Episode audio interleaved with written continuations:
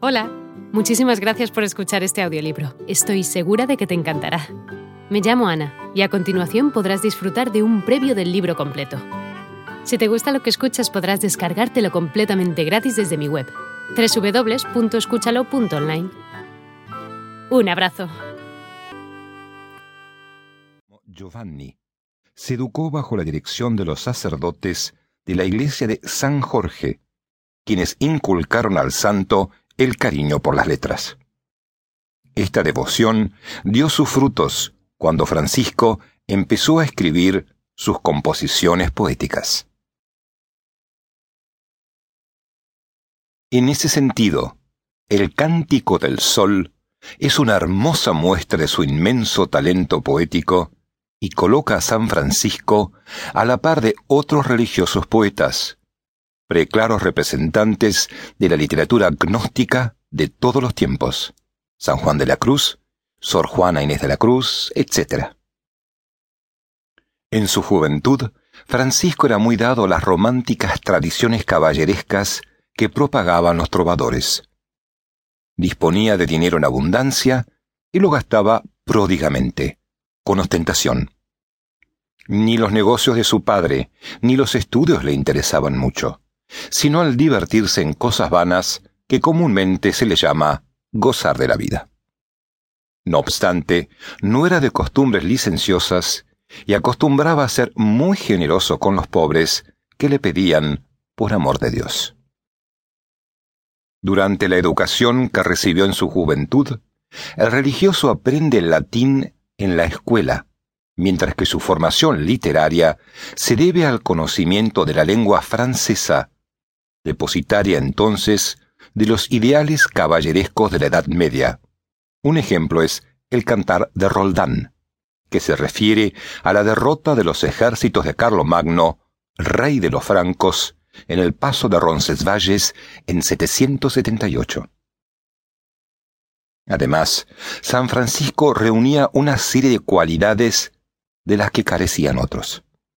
Sabía improvisar y le gustaba cantar. Su voz, estentoria y agradable, era apreciada tanto por los niños como los jóvenes y amigos. Le gustaba también liderar los grupos juveniles que organizaba muy complacido y acompañándolos por las calles de la ciudad, cantando y vitoreando la figura de Jesús. Sin embargo, la vida lo pondría pronto frente a su celestial destino. La ciudad ya estaba envuelta en conflictos para reclamar su autonomía del Sacro Imperio Germánico.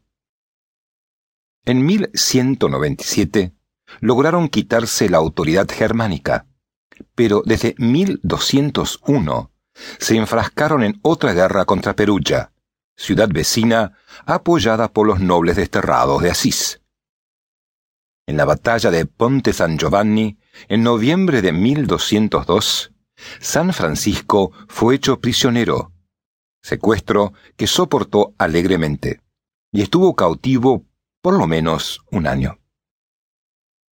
Afortunadamente para él, su liberación es llevada a efecto antes del final de los enfrentamientos. Ya libre, aunque aquejado por algunas dolencias, su paciencia fortaleció y maduró su espíritu. Cuando se sintió con fuerzas suficientes, determinó ir a combatir en el ejército de Galterío y Briena, en el sur de Italia, pero fue entonces cuando ocurrió un hecho decisivo en su vida. Una nueva luz en su vida.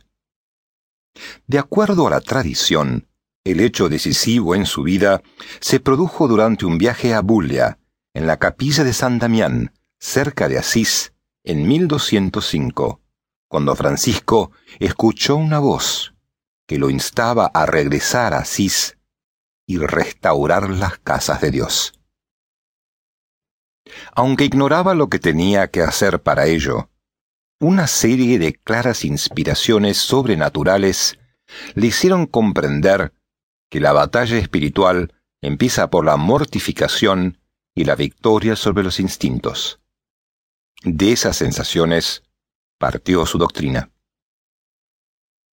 Al cabo de algunos días pasados en oración y ayuna, San Francisco volvió a entrar al pueblo, pero estaba tan desfigurado y mal vestido que la gente se burlaba de él, tomándolo por loco.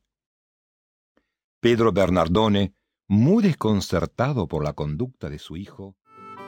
Hola de nuevo. No está mal para ser solo una pequeña muestra, ¿verdad? Si te ha llamado la atención, recuerda que encontrarás este audiolibro completo y gratis en www.escúchalo.online.